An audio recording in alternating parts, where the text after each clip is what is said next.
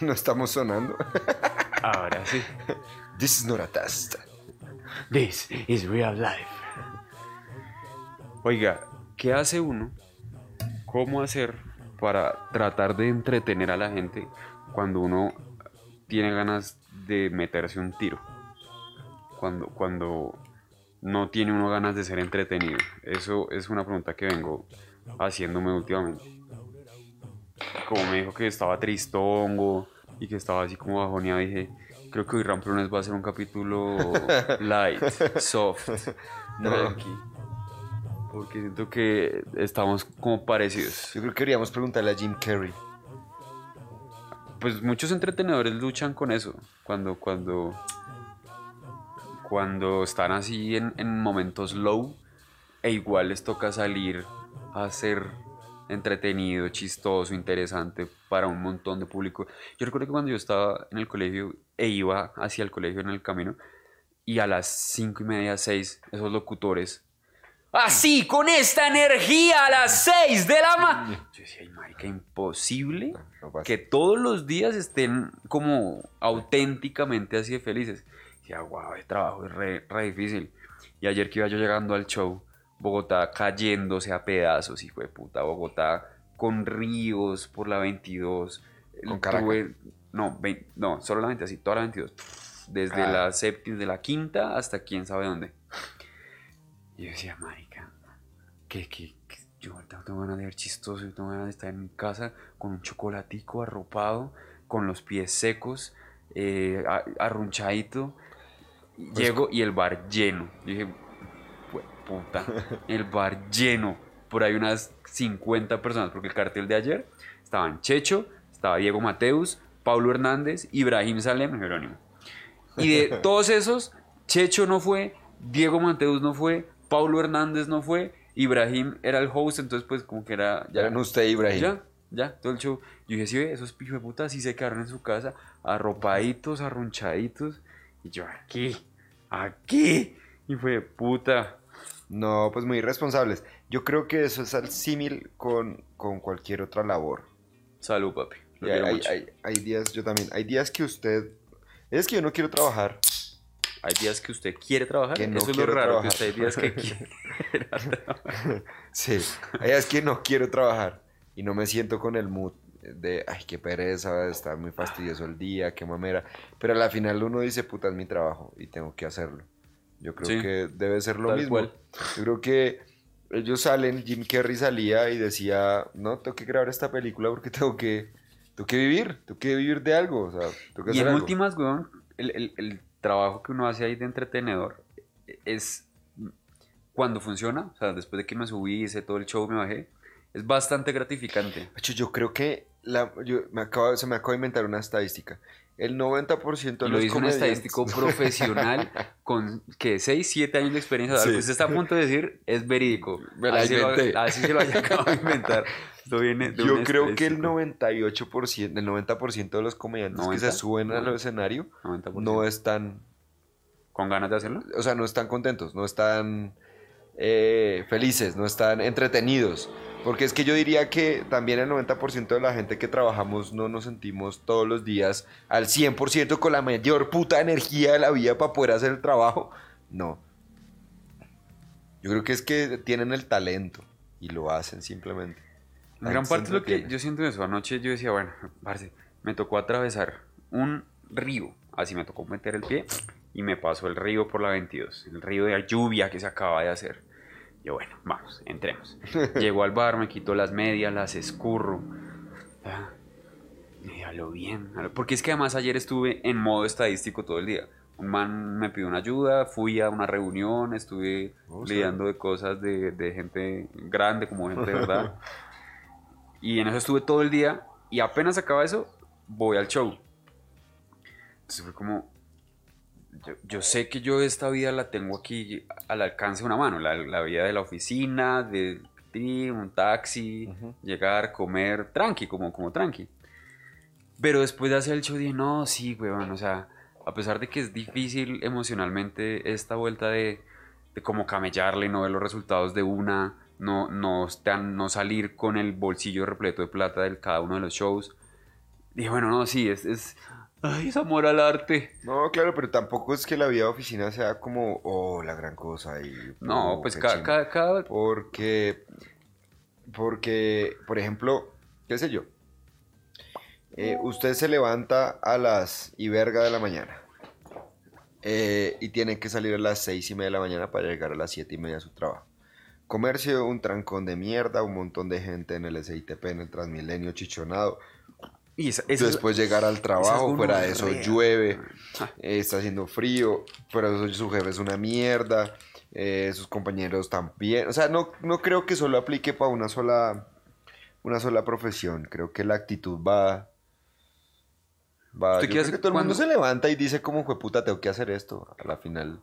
En esos días, esos días de mierda, usted como... No, todos los días, todos los días. Todos los días son de mierda. No, uno todos los días se tiene que convencer que uno no siempre puede hacer lo que le gusta, ni lo que quiere. Le toca hacer otras cosas que no... Eso hace parte de crecer. Últimamente me he dado cuenta de eso, que los niños chiquitos eh, les da muy duro cuando les dicen ya no puedes jugar más, ya no puedes hacer esto más, tienes que estudiar, tienes que hacer tal cosa, tienes que leer. Y me parece chévere que les digan eso a los niños porque de grande la decisión debe ser por voluntad propia. O sea, dejar de hacer algo que me produce dopamina y que me produce alegría por hacer algo que no quiero hacer, pero sé que tengo que hacer. Entonces, yo creo que eso todo, todo el tiempo lo hacemos. Todo el tiempo nos toca. Esa, esa me parece difícil. Yo, por ejemplo, ahorita hasta hace 20 minutos, no mentiras, más, 40 minutos, estaba súper divertido con una vaina que estaba haciendo estadística, pero estaba re entretenido pero ya llevaba toda la mañana haciéndolo. O sea, hoy me divertí mucho con mi carrera. Fue como, ah, qué chimba. Qué chimba. Esto, y estaba súper entretenido ahí, y lea aquí este blog, y saqué esto acá. Y después dije, ya, ya, Sebastián, para, para, para, pare, pare. No nos sofoquemos de trabajo. Vamos a hacer otra cosa diferente, a distensionarnos, a, hablar de otros temas. Entonces, creo que eso hace parte de, de crecer. De darse cuenta que uno no siempre puede hacer lo que quiere hacer y cuando quiere hacer lo que puede hacer, muchas veces no puede porque no lo qué fastidio. A mí, a mí me, yo lucho, lucho mucho con esa, esa idea de, sí, además hay que saber funcionar, no, no mm. puede ser solamente divertido. Ajá. Porque lo divertido es muy divertido, pero lo divertido no siempre es funcional. Y lo divertido no generalmente siempre, no, no siempre eh, da felicidad en realidad.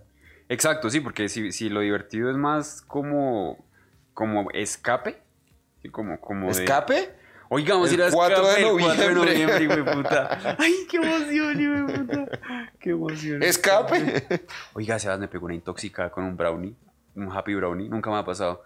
Me comí un brownie de, de O sea, diarrea o intoxicada de la cabeza. No, una vomitada a la hijueputa. Pero hijueputa, le digo hijueputa. Qué gonorrea. Y yo estaba así sentadito en, en la mesa y, y sentí como que se me fueron las luces me paré, me hice una ventana, estábamos por ahí en un sexto, quinto piso. Pero así, esas vomitadas que vomito más yo por la nariz, que a mí el vómito se me viene como, como con todo así. Estuve vomitando por ahí unos tres minutos, sin parar, así. Me, o sea, como pude pararme, fui al baño, le dije al parche con el que estaban, oigan, me, me maluqué un poquito. Me fui al baño, terminé de vomitar en el baño. Cuando llega un parcero y me saca así. Y el man venía vomitando desde la sala, weón. Así. Llegó al baño y volvió mierda esa taza. Uy, qué asco. Me acordé de nuestra amiga en ese paseo allá en, Carmen. Que, que, se malviajó durísimo con la weed. Nunca me había pasado, nunca había sentido el. Como el, efecto paila, paila de enfermo de, de la marihuana. Y dije, hay que bajarle. Y pues aquí estoy bajándole. no, que, que días vi un, un estado de, de, échale cabeza cuando se le da la cabeza. Muy bacano. ¿Qué dijeron? Que decía, oiga, está preocupante la cantidad de intoxicados que hay en Colombia. Muchachos, el abuso de las sustancias psicoactivas no es divertido, nunca va a ser divertido. Consuman responsablemente y háganlo para que sea divertido, no para que sea una mierda. Y de esa entrevista que ella tuvo con Carolina Sanín y con otra persona, ya no recuerdo dónde, eh, qué pena, pero fueron dos entrevistas. eh, él decía eso, decía, es que a la verga, a la, me, me, me, me, le cago en todos, yo voy a traducir el mensaje en, mi, en mis palabras, me le cago en todos, y fue putas, las drogas y las sustancias psicoactivas no son malas, no, para eso están, precisamente ahí, hay que hacer es consumo responsable, Man decía, ¿cómo es posible que la gente se consuma todo ese perico que se consume, toda la, cocaína que se consume? Es un, una, un, una dosisita chiquito y ya, eso, eso es divertido. Eh, uf, pero es difícil dominarlo. Yo, yo lo he venido haciendo con el alcohol, que es de las cosas que, que no, que, pues que yo, que me, ¿Qué más en exceso hago? la sustancia con la que usted lucha es el alcohol. Sí, la marihuana la manejo re bien. Y mm. yo puedo decir que he tenido una sola vez un mal viaje con marihuana y fue en la universidad cuando eh, estábamos tristes y nos echamos un porrito. Ah, ¿verdad que nos pusimos ahí Y me, puse, me puse re triste y fue como, ay, qué fastidio esta marihuana. Y bueno, la otra sí fue por estúpido, estaba muy borracho y medio, o sea, fue por exceso. Pero esa fue, por, el alcohol. Esa fue por el alcohol. Pero el resto, marica, la hierba, genial. A mí, uff, espectacular, marica. Mm. Y nunca he abusado de ella. Vi a Nati una vez vomitar mm, porque usted le dio tres goticas y dijo con eso es suficiente y, todos estábamos re happy ya no me coge esta mierda deme más. écheme cinco no parce esa vieja vomitó huevón. Es que es que es que se ponen de garosas con la marihuana y paila. Yo creo que todas las sustancias psicoactivas son chimbas yo últimamente ahorita que voy a todos los conciertos y a todos estos festivales, a todos estos lugares, yo miro a los lados y digo, ¿pa' cuándo el puestecito de la hierba? Uy, qué chimba en un festival ¿Para cuándo los Happy Brownies? ¿Para cuándo el porrito? Que vendían. Porque van a haber muchas cosas. Estoy seguro que van a ser bebidas, van a ser energizantes, mm. eh, de todo, va a haber de todo en un festival. El cóctel, el cóctel, uy. cóctel de Wit que es un vaso repleto de humo y le entregan a uno eso y hágale. ¡Ah, oh, eso me parece muy, coqueto, muy coqueto. O que vendan como, si ah, pues lo que usted me envió, que meten el porro dentro de una botella y eh, tan, les pichan la botella y le dan su gaseosa de, hierba. Hacer que la cara y, que eso valga que 3, 4 lucas el, la bañada, la, la cascada. Sí, me lo imagino porque yo veo a la gente, veo a la gente cascadísima en alcohol en, uno, en esos festivales, pero cascadísima. Y yo digo, Parce, a mí la hierba no me deja así. Nunca. ¿Para cuándo la hierba? O sea, ¿para cuándo? Para estúpido que esto sea tan bien visto y, esto, como uno queda con esto, ¿no? Para mucho, weón. O sea, el, cuando estuve en show en Fusa, Fusa, aquí nomás saliendo de Bogotá. Fusa queda a una hora y media saliendo por, de Bogotá. Y ni siquiera, creo que estoy exagerando, es más cerquita. Se nota la diferencia y se nota el tabú que hay con respecto a la marihuana. Allí nomás, saliendo el show estaba saliendo bien, meto yo el tema de la marihuana. Y de una es como si yo hubiera estado hablando de, hey, ¿por qué no abortamos todos? o sea, es así una sensación de... Debería entrar así. Y decía, mentiras, vengo a hablar de marihuana y la gente, ah, algo más suave. Ese es como el chiste, ¿usted se acuerda de ese chiste de la universidad? De papá, mamá, vengo a decirles que, que pues, lo siento, me fui al médico tengo SIDA y me quedan tres días de vida, ya no. No, ¿cómo así, papito? No, terrible. Ah, tres mamando gallo, soy homosexual. Ay, no, sabes que se iba a morir. me echaron de la U, me echaron de la U. Me echaron de la U. O cualquier cosa así, weón. Siempre hay que tirarla por arriba y después decir, no, no, no. El otro día me ensarcé en una semidiscusión. Me ensarcé. Ush. Buena palabra, ¿no? Sí. Buenita palabra para todos los ramploneros que no leen nunca. Vayan y escuchen. Se pueden ensarzar con un Pueden ensarzar. me ensarcé en una charla cómica, yo estaba en el escenario, estaba hablando, empecé a hablar del aborto. Pregunté, ¿cuál de ustedes había una, dos, tres, seis chicas? ¿Cuál de ustedes estaba a favor del aborto? Y ninguna levantó la mano. entonces a una por una le dije, ¿estás en contra? Sí, está, sí, sí, las seis. Y en serio ninguna estaba a favor. Y una nena que estaba al fondo entró al baño en un momento y cuando iba saliendo del baño, justo en ese momento fue que yo pregunté y ella hizo, yo, yo, yo, yo sí estoy a favor. Entonces dije, ¿sabe qué? Me voy a poner del lado de estas viejas. Voy a decir que estoy en contra. Me voy a poner el papel de que estoy en contra. Y entonces empecé a charlar con esa niña, pero ¿por qué estás a favor? No, pues porque cada una puede hacer lo que quiera con su cuerpo. Y le dije, sí, sí, pero, pero es que ya no es tu cuerpo, es el cuerpo de un bebé. Pero es que está en mi cuerpo. Mari, que fue re interesante defender algo con lo que yo no estoy de acuerdo. Porque además estas vidas de acá se nota que son de esas que dicen, hijo de putas, asesinas locas, malparidas, ¿cómo van a matar niños? Había una que cuando le pregunté hizo así, sí, en contra. Así, toda retadora. Yo dije, no, yo para qué me voy a poner, yo para qué. Yo, a usted no la voy a cambiar. Usted puede pensar lo que quiera. Dije, me voy a poner del lado de esta vieja. Oiga, muy difícil hacer eso. Defender de verdad algo, con, lo que uno, está, muy, muy en contra. Y además tratando de hacerlo alegre, ameno, para que el público no se sintiera como que qué mamera de charla. Chimba. No, no hacía eso, yo hacía rato. Venga, ¿por qué estar en favor, en contra del aborto? Y tienen puntos. O sea, tienen puntos. ¿Sabe que yo...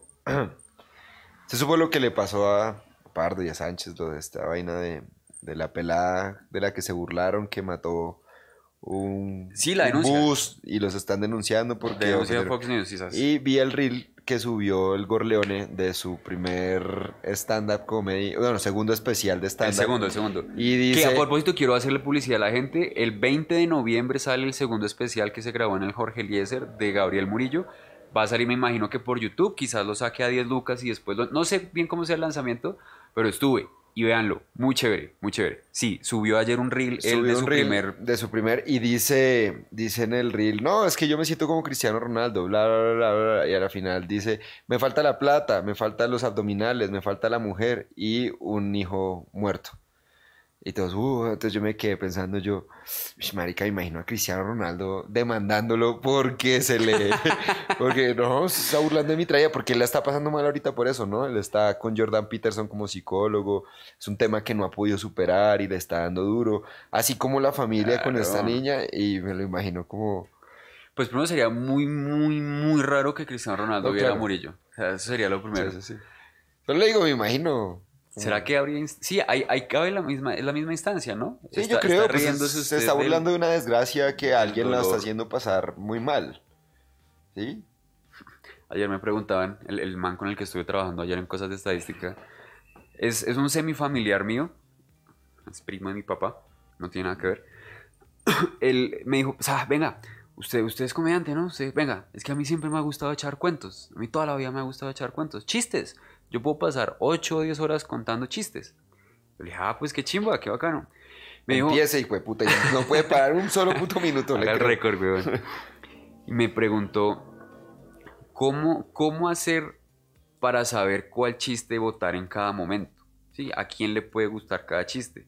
Entonces me quedé pensando, y esa es una pregunta importante, porque eso depende de qué tan efectivo es usted con todo tipo de público con esta gente hablo de ciertas cosas, con esta de otras, con esta de otras.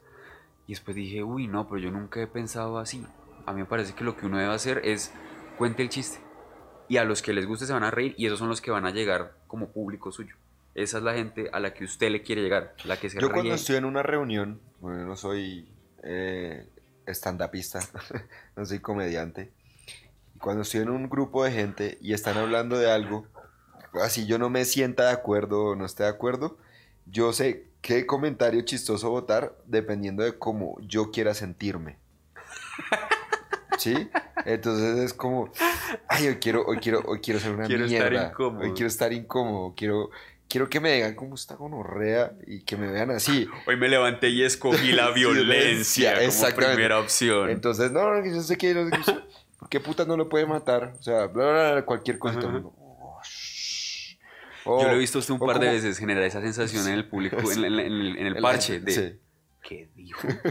a veces me gusta hacerlo, es como, uy, marica, este comentario se presta y quiero, quiero que me vean como tremenda gonorrea.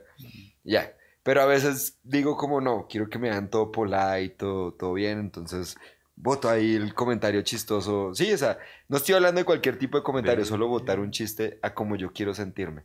Eso, así, así lo pienso yo. Y me pasa con mi familia, ¿no? Entonces cuando están haciendo así, bla, bla, yo como, no, no, quiero estar bien. O sea, que, quiero que me... Oye, elegí la cordialidad. Sí, ya cuando, bueno, y hago no rey, güey, puta. Y bota así el chiste bien ácido y se forma el verguero, porque es que se forma. Yo también he aprendido a, a manejar el tipo de comentarios con mi familia por eso, porque me di cuenta que casi siempre estaba sintiéndome era de una sola forma. O sea, cada vez que yo hablaba y sabía que eso generaba ese impacto, pero yo, yo, no sé cómo hacer para no hacer esto. ¿Cómo hago para hablar de una forma en la que no me quede yo con, con esta sensación? Y lo he estado haciendo. También como, como bueno, a ver, copiémosle a la gente. Y es que como uno ya, de tanto, de tanto estar con la gente, le conoce los triggers, o sea, los, cómo dispararlos. Entonces como, uy, aquí va, aquí va, si gustaba volar.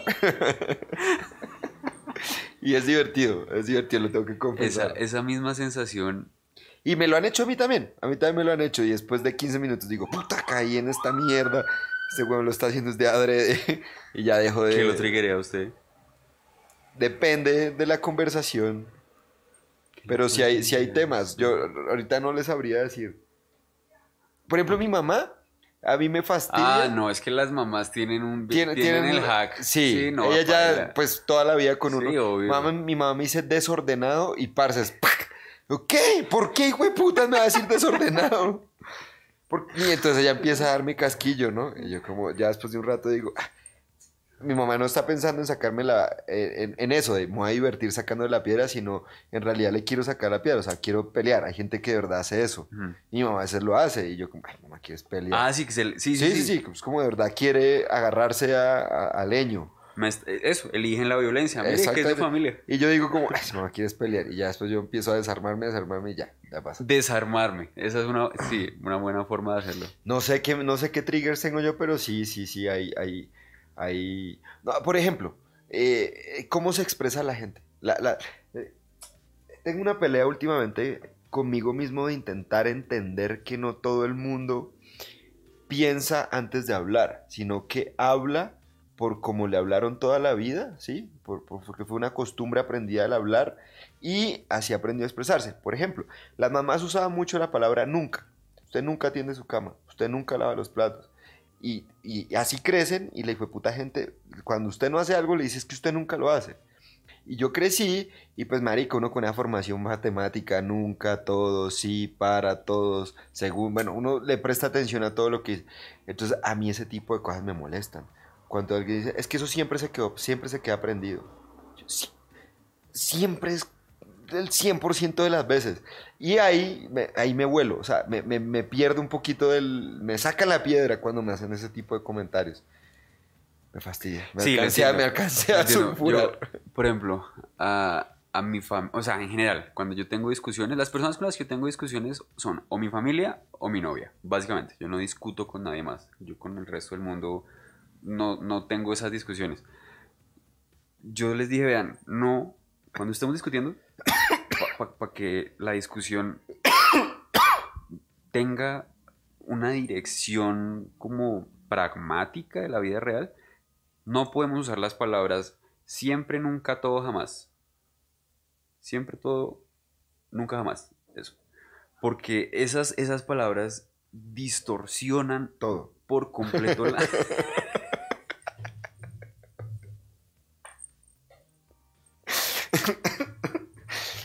Siempre distorsiona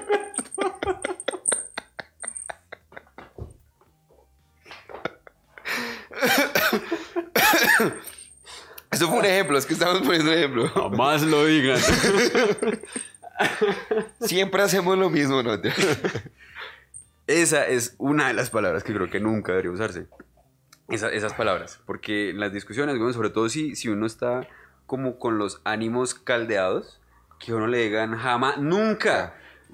Y si uno es medio neurótico como usted y yo, que, que es como, no, así no es. puta, no, así no es, es, a veces. porque es que además nosotros la magnitud, la cantidad importa. ¿Qué me dijeron? Casi siempre pasa tal cosa. Yo le dije, ok, ¿cuánto es casi siempre? Ay, no importa, ha pasado. Y yo, bueno, pero diste casi siempre. ¿Cuánto es casi siempre? Entonces me dice, por ejemplo, de siete veces ha pasado tres. Y ahí en ese momento. Ya no dice. Yo, no, yo me quedé callado. Sí, y donde seguí, le peleé Y seguí en mi rollo. Y yo, fue puta, es menos de la mitad de las veces. ¿Cómo va a ser casi, siempre, menos de la mitad de las veces? está verdad convencido de eso es que ni siquiera ha tenido las ganas de pensar en cómo es que está hablando, ni para qué es que está diciendo eso. Entonces, ¿para qué uno la pelea? Eso es crecer, aprender a. Dice un comediante, Tom Segura yo ahora estoy de acuerdo con todo. Yo ya no quiero pelear. Entonces, cada vez que alguien me dice que no, yo le digo, ah, tú tienes razón. es como, es como ese, hay, no sé si él se lo copió o se lo copiaron a él y lo cambiaron.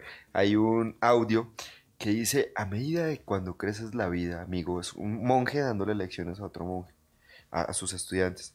Uno aprende que uno no debe discutir con necios. Uno les da la razón y ya. Le dice, pero ¿por qué maestro si yo tengo la razón? Y el maestro le dice, ay, ya no me acuerdo. Debe ser como, eh, bueno. Bueno, hijo, tienes razón, le dice. Y yo como, oh". mm. uno no discute con idiotas.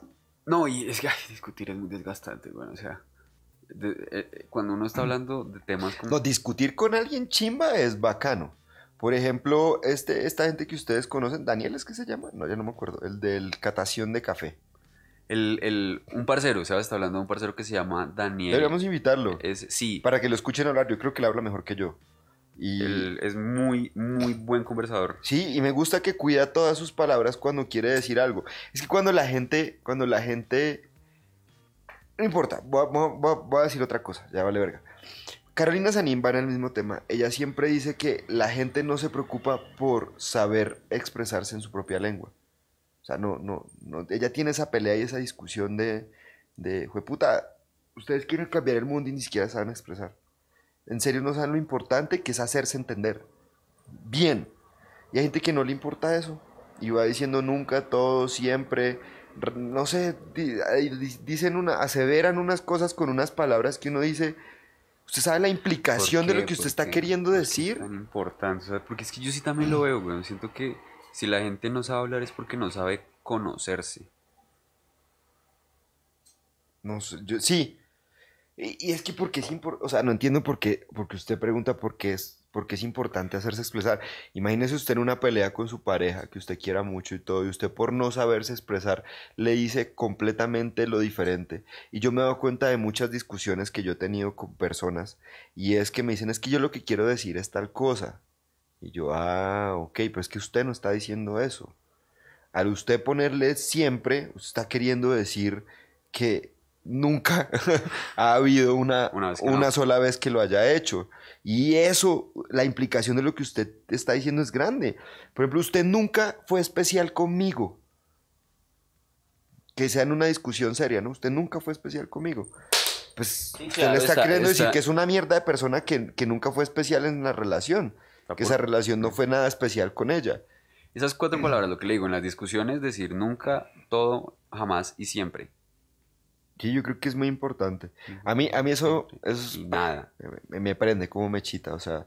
Y cuando la gente utiliza... Porque además yo, siento que nos puede pasar lo mismo, es que cuando lo dicen, bueno, yo me quedo, ya no sé, se me olvida todo el resto y es como, no, no, no, no, ya me... Ya se me olvidó el tema y es como... Me hiciste trampa, me hiciste trampa porque dijiste nunca, siempre, no, no no puede, es, una como un comodín tan fácil para, para no desmenuzar la situación. No poder explicar bien a qué se refieren con ese siempre. Porque pueden decir, mira, como que me estuvieran hablando en, en, calidad bajita. Sí. Como, como en 420. Como en 780. No, póngalo en, en, ya hay, ya hay de palabra, debería ser un, deberían, deberían hacer ese siguiente ejercicio todos, hagámoslo todos. Siempre que vayamos a decir siempre, ya la cagué, busque ocho palabras para expresar ese siempre que usted quiere decir? Ocho.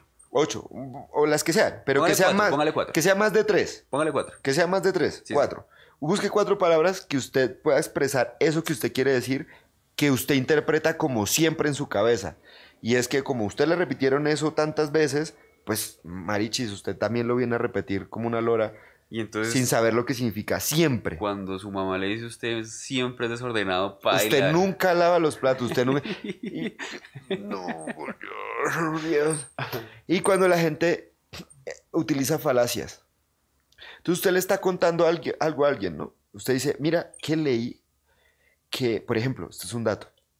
Y me pasó qué días. Pero me calmé y pude responder bien. O sea, respiré. Dije, vean que estuve... ¿Y el dato lo leyó? Sí. Miren que estuve leyendo sobre eh, qué leen las mujeres, leen los hombres. Ah, esto lo dijo, creo que lo dijo Jordan Peterson. Y yo me metí a buscarlo y marica, es cierto. Y es que las mujeres en promedio tienen una inclinación mayor a leer sobre fantasía. Sobre fantasía. Y los hombres tienen una inclinación mayor a leer sobre hechos de la vida real, historia, cosas que pasaron. ¿Sí? Y dije eso en un carro y me dice, pues vea, a mí me gusta más leer de historia. sí, sí, sí. Yo me quedé callado un momento. espera. Sí, sí, sí. Yo me quedé callado. Y yo, bueno, No, porque es que ¿cómo- donde uno reacciona- ¿Cómo no tengo necesidad? O sea, no la quiero ofender porque... Ajá. No, no es mi intención No es mi tampoco intención. antagonizar. Y eso se Pero es llama- Lo que acabas de decir aporta tan poquito al tema. Sí, exactamente. Porque últimamente lo que yo he hecho es, eso que usted acaba de decir, yo lo, lo- lo digo de la siguiente forma. Ah, ay, mira, que a mí me pasa lo contrario. Yo digo, gracias. Y sigo con la conversación. Es como... Un día... Gracias. Sí, los, pero los miro mal, es como, gracias. Yo, Y sigo. Y sigo. Y un día alguien me preguntó, "Wash, ¿por qué es tan agresivo? Y yo, porque usted no está aportando en absolutamente nada a lo que estoy diciendo. Claro que sí, porque le estoy mostrando que yo, no, yo soy diferente a lo que usted está diciendo. Y yo, no, porque yo dije que era en promedio. Significa que hay gente que no es así, solo que la mayoría tiende a ser así. Lo que implica que ya estoy diciendo implícitamente que hay gente como usted, pero que usted es minoría. Entonces que usted lo esté diciendo no está aportando nada a la que yo Cuando- quiero mostrar. el otro día escuché, escuché a, a la nena esta, Just Pearl, ella tiene un podcast, una chimba. Dice, porque cuando ella discute con las viejas, casi siempre son las viejas, hacen este tipo de contraargumentos, que no es un contraargumento, ¿sí? Como que dicen, ah, pero, y dicen algo que no. Le dijo Pearl, no, mira, mira, mira. Tú no puedes combatir una regla con una excepción. Tú no puedes hablar de la generalidad versus una excepción, porque tú simplemente es la excepción, pero uno no puede aportar a la conversación cuando habla de todo lo que es distinto a lo que estamos hablando. Cuando uno no tiene la capacidad de argumentar claramente, es más fácil defender la excepción. Y "Ah, por ahí va, por ahí va. Porque, Porque es que cuando yo propuse ese tema era para intentar, qué pena, para alimentar eso que usted está diciendo. Era para alimentar que estaba con puras mujeres. Habían seis mujeres en el lugar en el que yo estaba, era en un carro. Mm. Y yo dije, ve, quiero, quiero saber ellas qué? qué? opinan y por qué creen que las mujeres leemos sobre fantasía. O sea, quería que entráramos en esa discusión. Ay, pues mira que yo leo más de historia. Ya- o sea, ya, ya me, ya me quitaron las ganas de sí, porque precisamente es eso. Yo, que, yo creo que le dio pereza intentar pensar el por qué esa tendencia existe Además en las es que es mujeres. muy fácil, bueno, o sea, de- decir lo opuesto de lo que alguien está diciendo requiere pensar muy poquito. Porque es coger y negar todo lo que usted acaba ya, o sea, usted ya lo dijo. No, no estoy yo construyendo un argumento. Era como en la Nacho, los parciales. Y cuando uno veía que el parcial se demostraba por negación, era muy fácil el parcial, weón. Pero cuando usted le decía demuestre, o sea, porque no existe, no, no lo puedo negar. Demostraciones, Dios mío. Me acaba de recordar el miedo cuando uno- cinco puntos de parcial. Yo miraba las primeras palabras. Cinco eran los mejores casos, tres me Eso. tocó a mí varias veces. Cinco, sí. Yo cogía y miraba las primeras palabras de cada punto. Decía que no diga demuestre, que no diga eh, pruebe, realice, eh, sume, ejecute, pero que no dijera demuestre, porque la hijo de puta demostración, Sebastián, eso es una Quiero poner un ejemplo. Para que entiendan qué es eh, Bueno, demostrar sí. por negación. Y es, por ejemplo, no los, todo el mundo debe tener claro por qué es que es tonto decir lo que estamos diciendo. los números, dice. ajá, los números impares son números que están, eh, no, son, no son divisibles por dos, no son divisibles por dos, ¿cierto? Y cero es impar por definición, ya para que alguien me diga, "¿Y entonces por qué cero? Bueno, eso no importa. y que yo venga a decir, Jerónimo, todos los números impares son divisibles por tres. ¿Cómo demuestra usted que eso es falso? Usted dice 7. 7 es impar y no es divisible por 3. ¿Sí pilla lo fácil de esa demostración? Sí. Ahora si yo le digo demuestre que 0 existe. Baila. Toca hacer un semestre entero de, De matemática. De sistemas numéricos. Eso es la, la- la- la- diferencia de... de- Entonces, sí, cuando usted está, o sea, si, si usted lo único que tiene para decir para en una conversación es que hay una excepción a lo que, la, a, a lo que se está enunciando, y que casualmente es su tío, su primo, alguien conocido.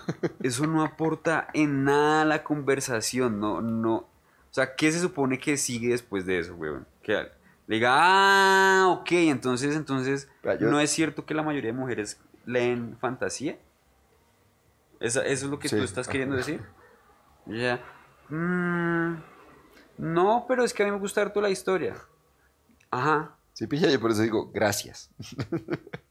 no es el tema en el que quiero estar. Muy amable. Ah, pues sigamos con el tema. La gente inteligente opine.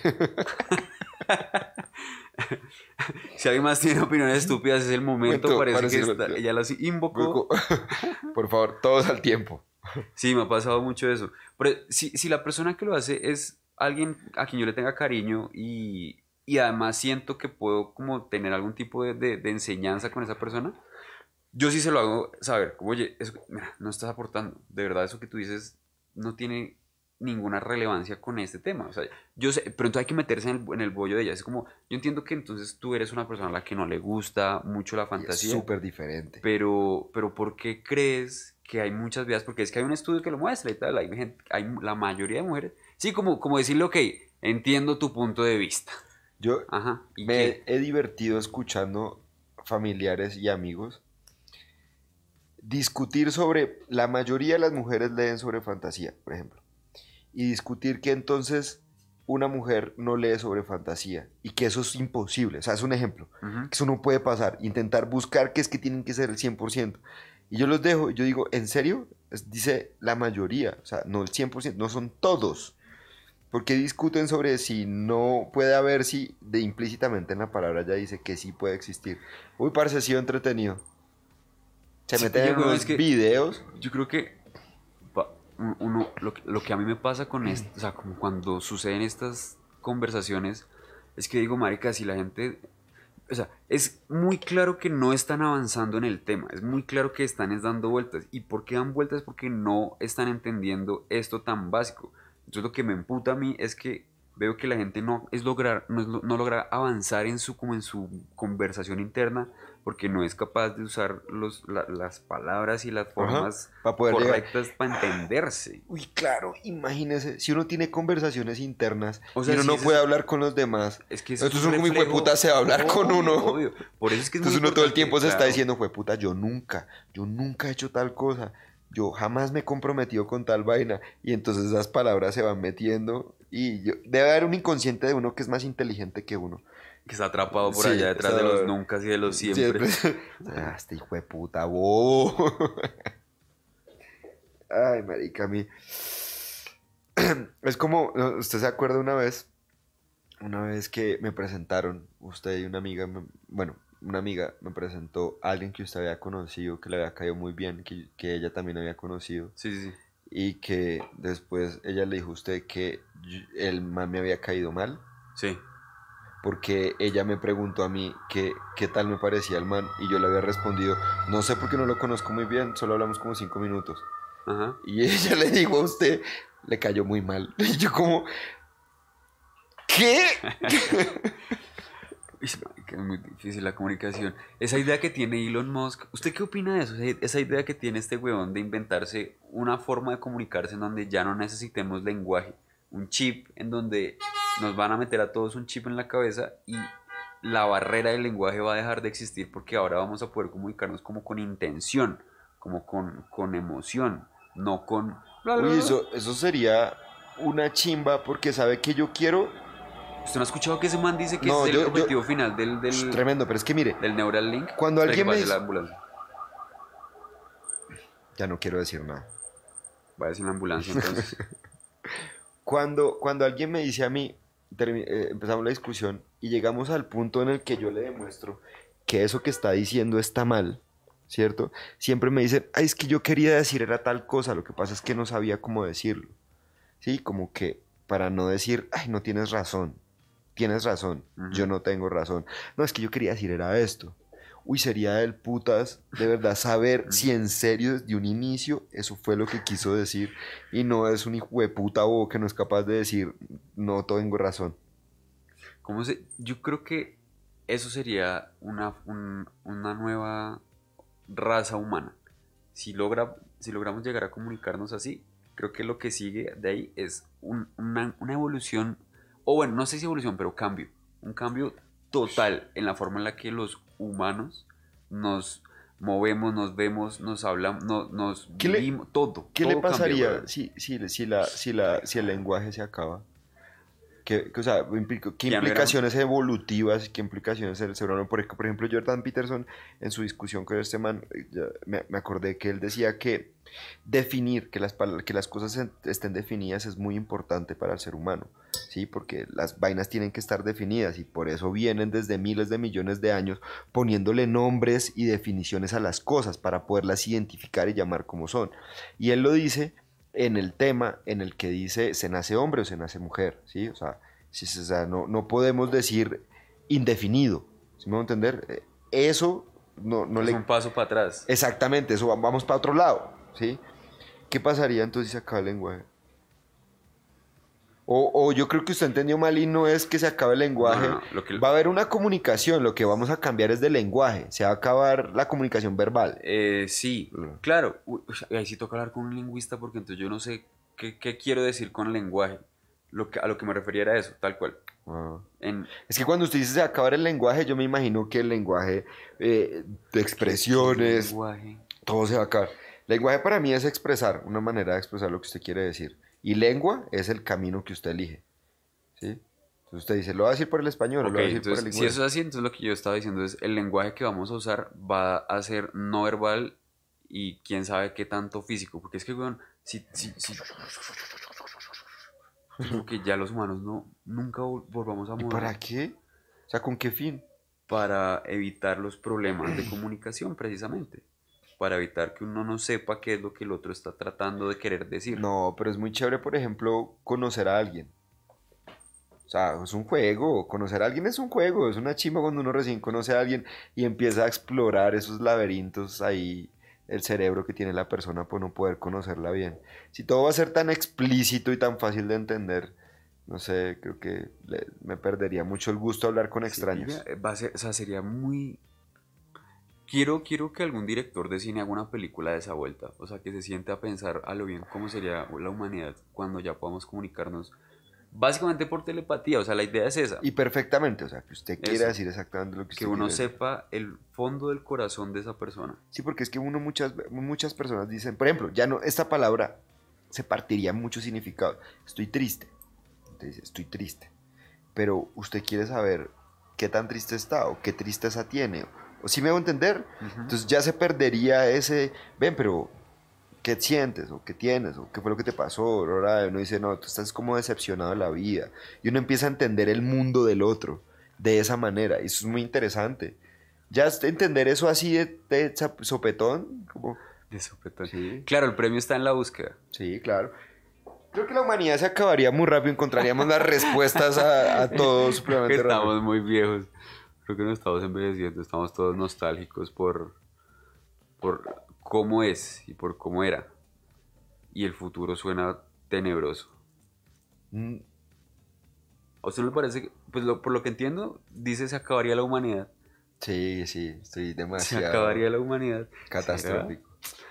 Yo creo que, o sea, si uno le hubiera dicho a las personas hace 100 años el tipo de tecnología que tenemos hoy en día, la capacidad de hablar con una persona que esté en cualquier parte del mundo, en cualquier momento, a través de una vuelta que en el que uno puede además ver todo el conocimiento que siempre ha existido. Imagínense, por ejemplo, darle a un, a un emperador de Roma un celular con WhatsApp y a un general que está en la guerra otro, general, otro celular con WhatsApp y no tengan que mandar un cuervo o un caballo hasta la puta mierda para que llegue un caballo? ¿No, ¿No vio la película 1917? Uy, Sebastián. Nosotros tenemos que empezar a ver mejor cine, marica. Nosotros vemos cine muy mediocre. 1917 es una película la hijo de puta, weón. Es sobre, es, ¿cómo se llama esto? Plano, plano, plano, secuencia, creo que se dice. O plano corrido. Sí, no sé nada de cine. Es un, básicamente una sola toma, haga de cuenta. Toda la película es una cámara detrás del hijo de puta. Y la, la, película es, en la Primera Guerra Mundial, le dicen, oiga, tiene que ir a decirle a esos manes que se devuelvan o, van, o los van a matar. Y resulta que... Todas las películas sobre ese camino en el, en él corriendo, a, avisarles a, a, los manes. Uy, Sebas, es, es una, una vuelta... ¿Yo por qué le empecé a hablar de la película? Porque yo le dije que... Marihuana, amigos. Es que se me vino a la cabeza que, por ejemplo, las Olimpiadas Olímpicas. La... marihuana. La, marihuana, amigos. Los Olímpicos.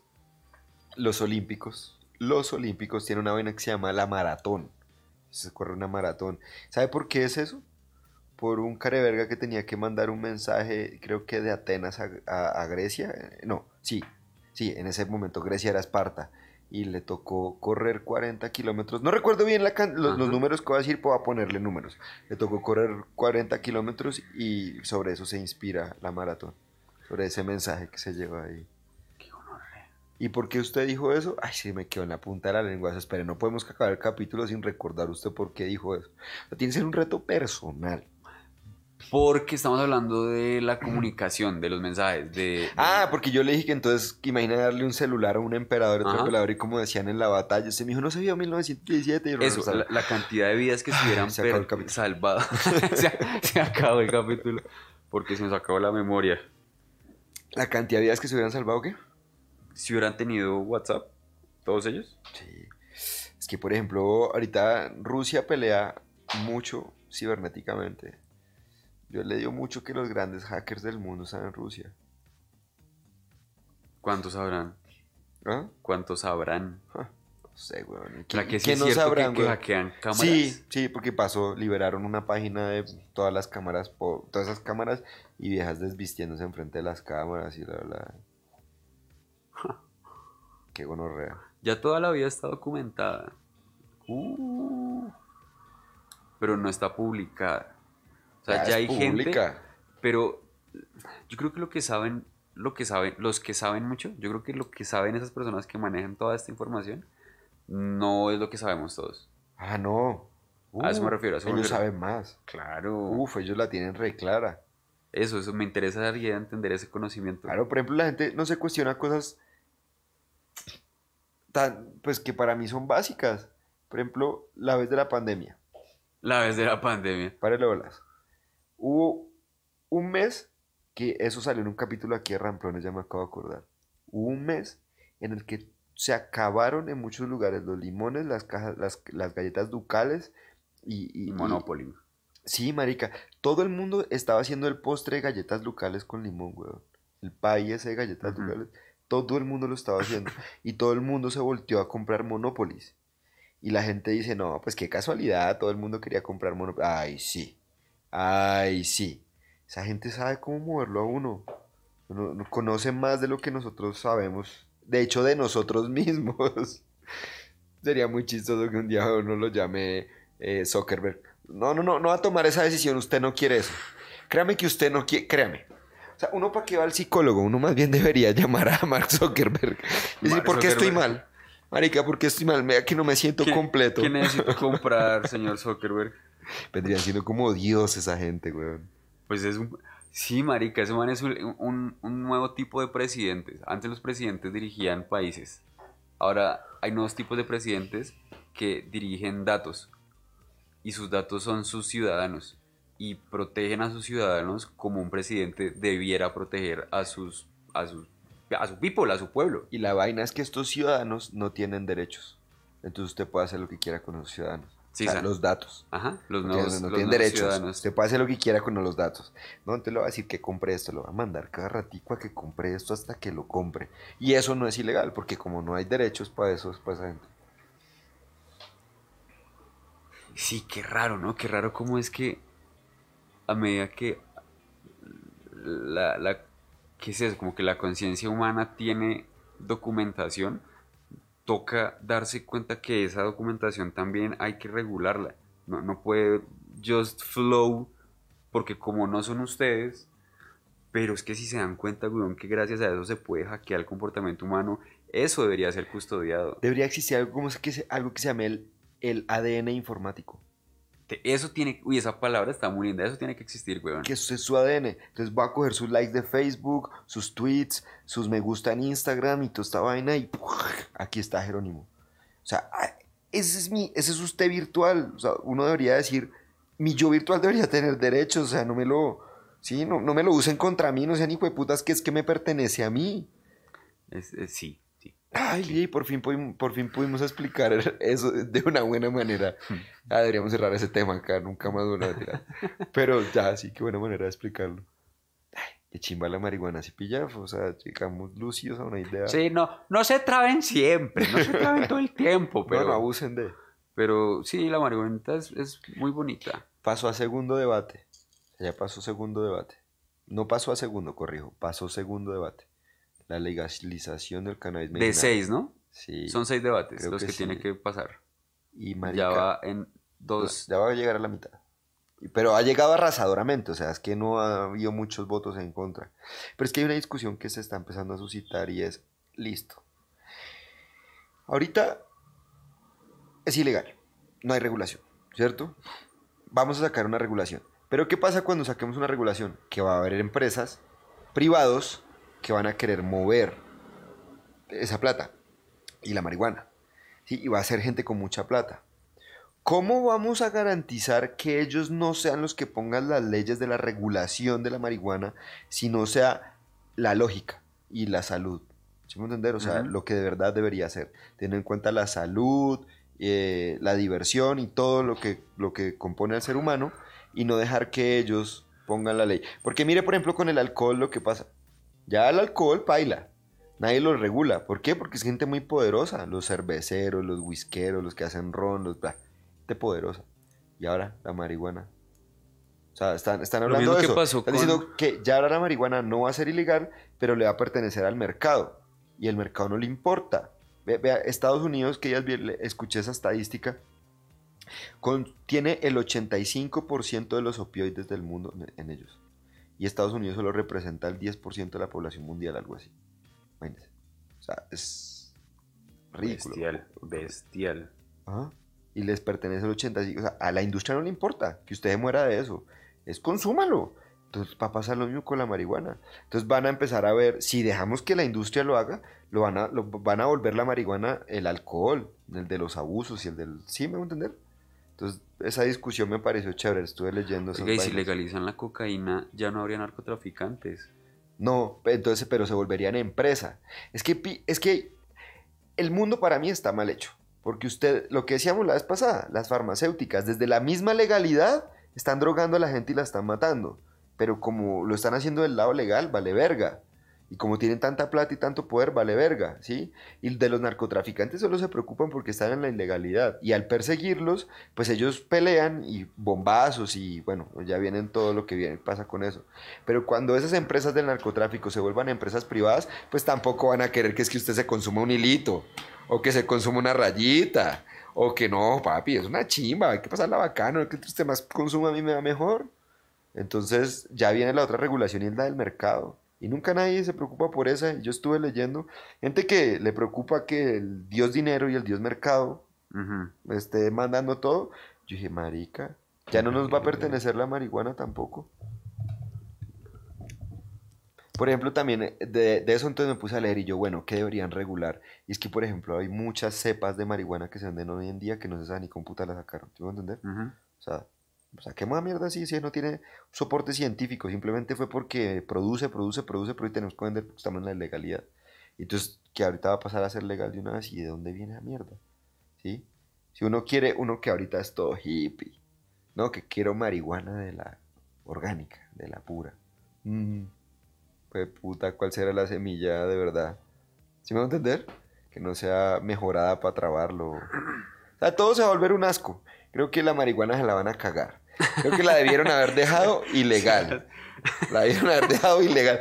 Estoy en contra de la regulación. Y del aborto en este ramplones. No fumen.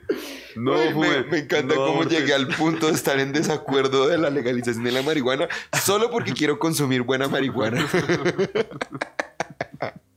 es un buen argumento. Es. Re bueno, sí. Hay un chiste muy divertido. No más marihuana no mames, no pinches mames. ¿Y qué opina usted de eso, no? ¿Nada? Fue mi... Eh, me, me coge de sorpresa un poco pensar en, claro, en el siguiente paso, en ya en el de la vida real, en el de listo. Ahora, ¿cómo? Ya, ya nadie va a ser castigado por esto. Y no es como que se vaya a quedar en el aire y todos vamos a poder cogerla y, ay, tan chévere, podemos salir a la calle a caer marihuana el techo. No, la gente con dinero, la gente que sabe de vueltas... Va a consumirse la mejor marihuana del mundo. Va a acapararla. ¿Mm? Nunca lo había pensado, güey. Es muy probable, es muy probable. Lo bueno es que los pequeños distribuidores igual van a poder seguir haciendo su parchecito y tal. ¿Cierto? O sea, eso ya no va a ser ilegal. Por la buena marihuana, la no legalización de la marihuana. Por la marihuana de calidad. no legalicen la marihuana. Toca salir a marchar en contra de la marihuana. Todos los marihuaneros allá. ¿Sí cree que Colombia está listo para la legalización de la cocaína?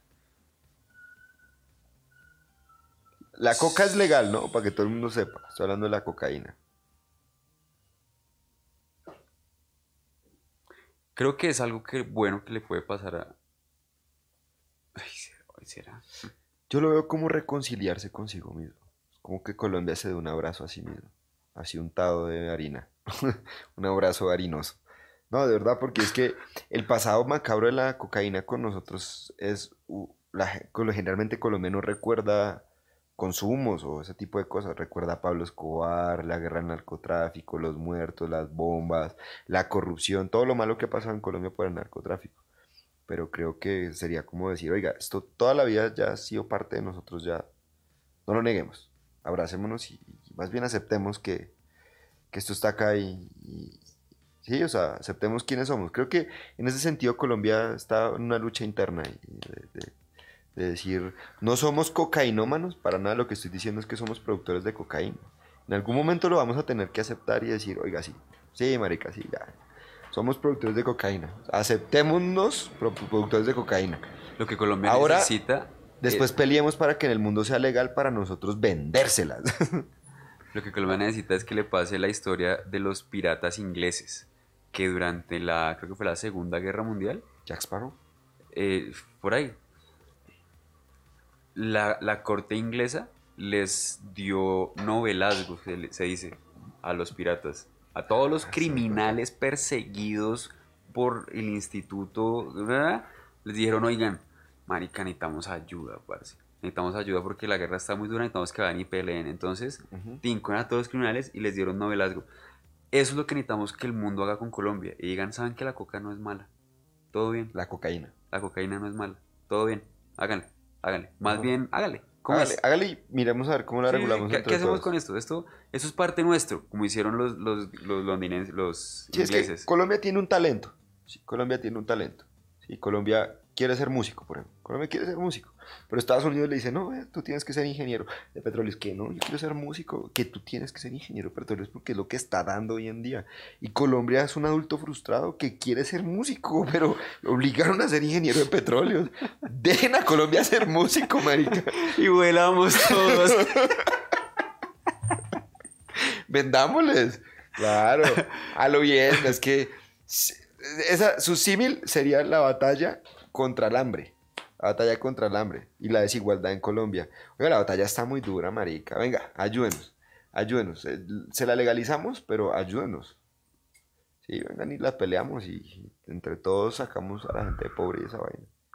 Más bien eso, ayudar a eso para que, para que la, la mayoría de gente que está tan mal en Colombia pueda tener algo digno. Sí. Algo que digan, sí, es mi matica ya la Lucas. Sí, ya. la Lucas. Claramente no va a ser tan rentable cuando sea ilegal. Porque es que, ¿qué es lo que hace la ilegalidad? la ilegalidad lo que hace es que usted tenga que pagarle la coima al congresista, la coima al, al, a los de la ley, a los que están por el lado de la ley, la coima al ejército, la coima a la policía, la coima aquí, la coima allá, la coima para entrar al país de allá, sí, porque la, la droga se mueve y de maricadas inteligencia. O sea, hay un, ya hay gente que está yendo a la luna a, vacacionar y en serio la gente cree que en el mundo no se sabe que un hijo de puta barco se está moviendo sin que no lo sepa Estados Unidos, cerca de, de sus costas. Claro que saben, dejen la maricada. Ellos saben que puta lancha está ahí y que esa puta lancha lleva coca y la dejan entrar con el permiso de todo el mundo. ¿Sí? Solo que, como están pagando coimas de aquí para allá. ¿Esa va a ser el debacle final gringo? ¿Qué? Los Estados Unidos vienen en una caída de, reputación, una caída de, lo, caro que está el dólar, weón. ¿Será que el, paso final para que se caiga el imperio gringo es que las drogas sean legales en todo el mundo? Y ellos ya se quedan sin su business. Sí, puede ser, pero yo no solo creo que sea de ellos, yo creo que hay business en todo el mundo. También, que los gringos no son los que... No solo, no sé, pero sí creo que están metidos todos los países hasta rusos, chinos, en todo ese narcotráfico.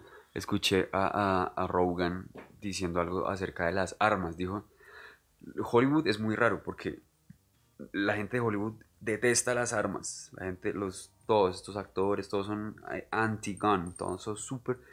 Pero si hay algo de lo que se ha beneficiado Hollywood, es de las armas porque en todas sus hijueputas películas taquilleras hay armas. Avengers no es sino una hijueputa pelea de armas contra armas contra armas y son las armas grandes, son las armas chiquitas y uh, me quedé pensando y dije, huevón, ¿será que ese es el, business gringo? Eso, como, como señalar de lo que se benefician. Señalan las drogas y ese es ah. completamente... Y señalan la, la, guerra. Y ese es su business, señalan las armas. Como que es... es... y ese tema de las armas también es re raro, ¿no? O sea, es súper legal que exista una empresa que financie la muerte de legal. Uy, sí, qué cosa tan rara. Lo de las armas es muy loco, güey. Y es como, ¿quién le vende armas a Ucrania y a Rusia para que se peleen? Deben haber empresas que se dediquen a venderle armas y tanques. Y, y, es legal que usted le venda a un país, oiga, sí, marica, qué solución tan cula. Si en el mundo le dicen a esas empresas que venden armas, o dicen, o vendan o las quebramos, hijo de puta. Y ya no venden armas. ¿Qué van a seguir peleando? ¿Con qué van a pelear? Es muy raro porque es que por eso... Por y eso... la coca sí es ilegal, la marihuana es ilegal. hay, muchas empresas que se benefician de, la, guerra. Es tremendo negocio. Yo me leí un artículo de conspiración, pero yo creo que tiene sentido. Y es que los Rockefeller se han hecho tan millonarios porque saben cómo invertir plata. Oiga, si no están escuchando esto, no me van a matar, ¿no?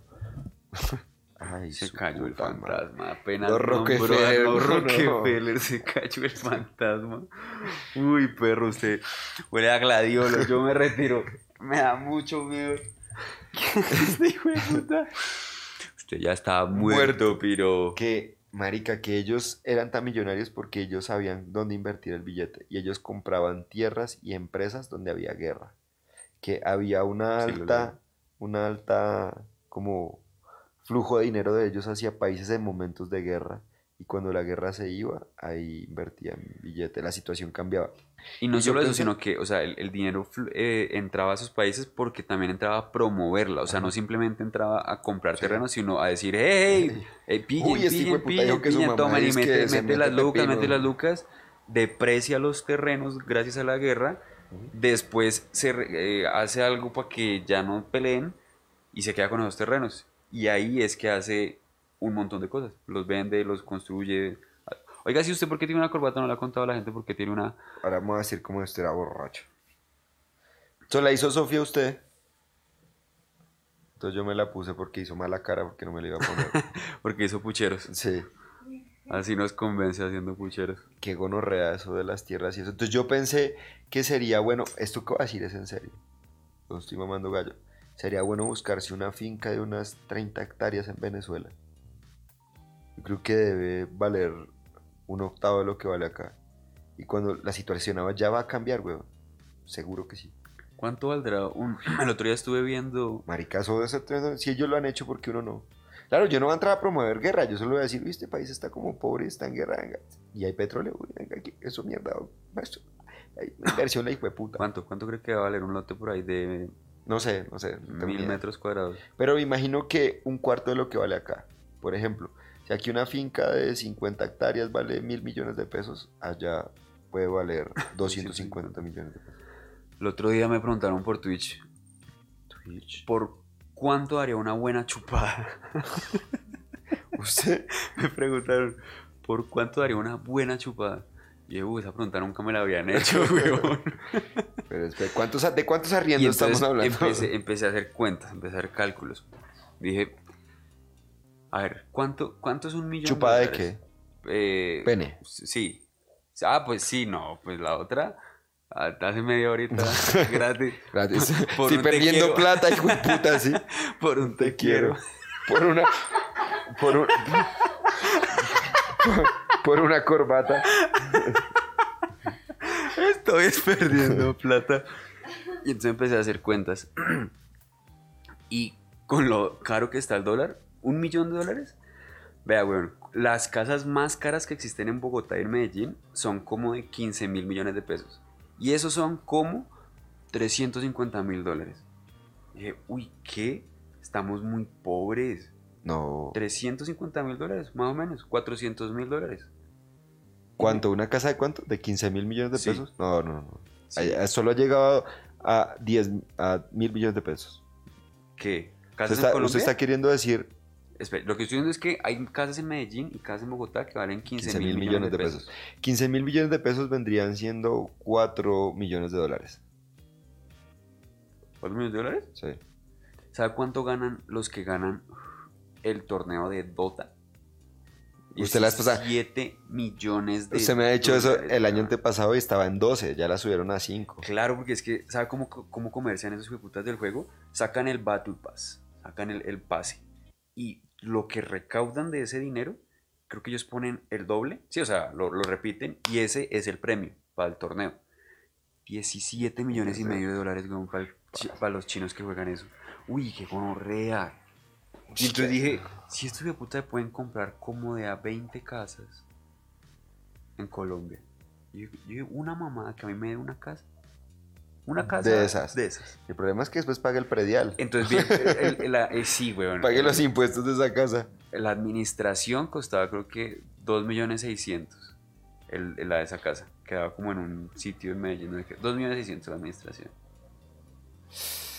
Y no, entonces tendría que ser un negocio a futuro. ¿Qué, de una, la casa? Una casa no tan cara, por ahí no de 15 mil, sino de 5 mil. Y los otros 5 mil que, le, que se lo se le vaya pagando la administración y los prediales de esa casa. Una casa así. ¿Qué? ¿Para arrendarla, güey? Me monto un Hogwarts. ¿Por cuánto daría una mamada? Una buena mamá. Es que la pregunta. No, porque es que, es que ahí te tendría que cobrar más. Porque ahí me estoy comprometiendo a estudiar y a practicar para hacer dar la buena mamada. Claro. y, eso, ¿cómo se hace? Mamándolo. O sea, no va a ser mi primera ah, mamada. Uno para ser. Uno, más gay. Uno para ser. Uno para ser bueno. Usted dio una respuesta más gay que yo. Uno para ser bueno tuvo que haberlo mamado muchas veces. Usted va a hacer materias. Sí, claro, toca. Materia de agarrada. materia de peso. Usted me está comprometiendo. Pero estamos hablando de eso, de saber decir lo que se quiere decir. Una buena mamada implica que tiene que ser buena. O sea, hay que haber practicado sí, esta, no es, esta no es mi primera vez. Entonces. Yo no, no. Yo te respeto. Yo, por eso digo, una mamada. ¿Por cuánto le daría una mamada? Pues, buena. bueno, más plata, eso ya vale. claro, mi, mi, estudio vale. Claro. Yo soy un hombre que se dedica a aprender. A uno en pregrado le pagan dos millones por un proyecto. Ya dos millones en cuarto semestre, papi, calcula. Ya después uno sale a siete, siete por ese hijo de puta.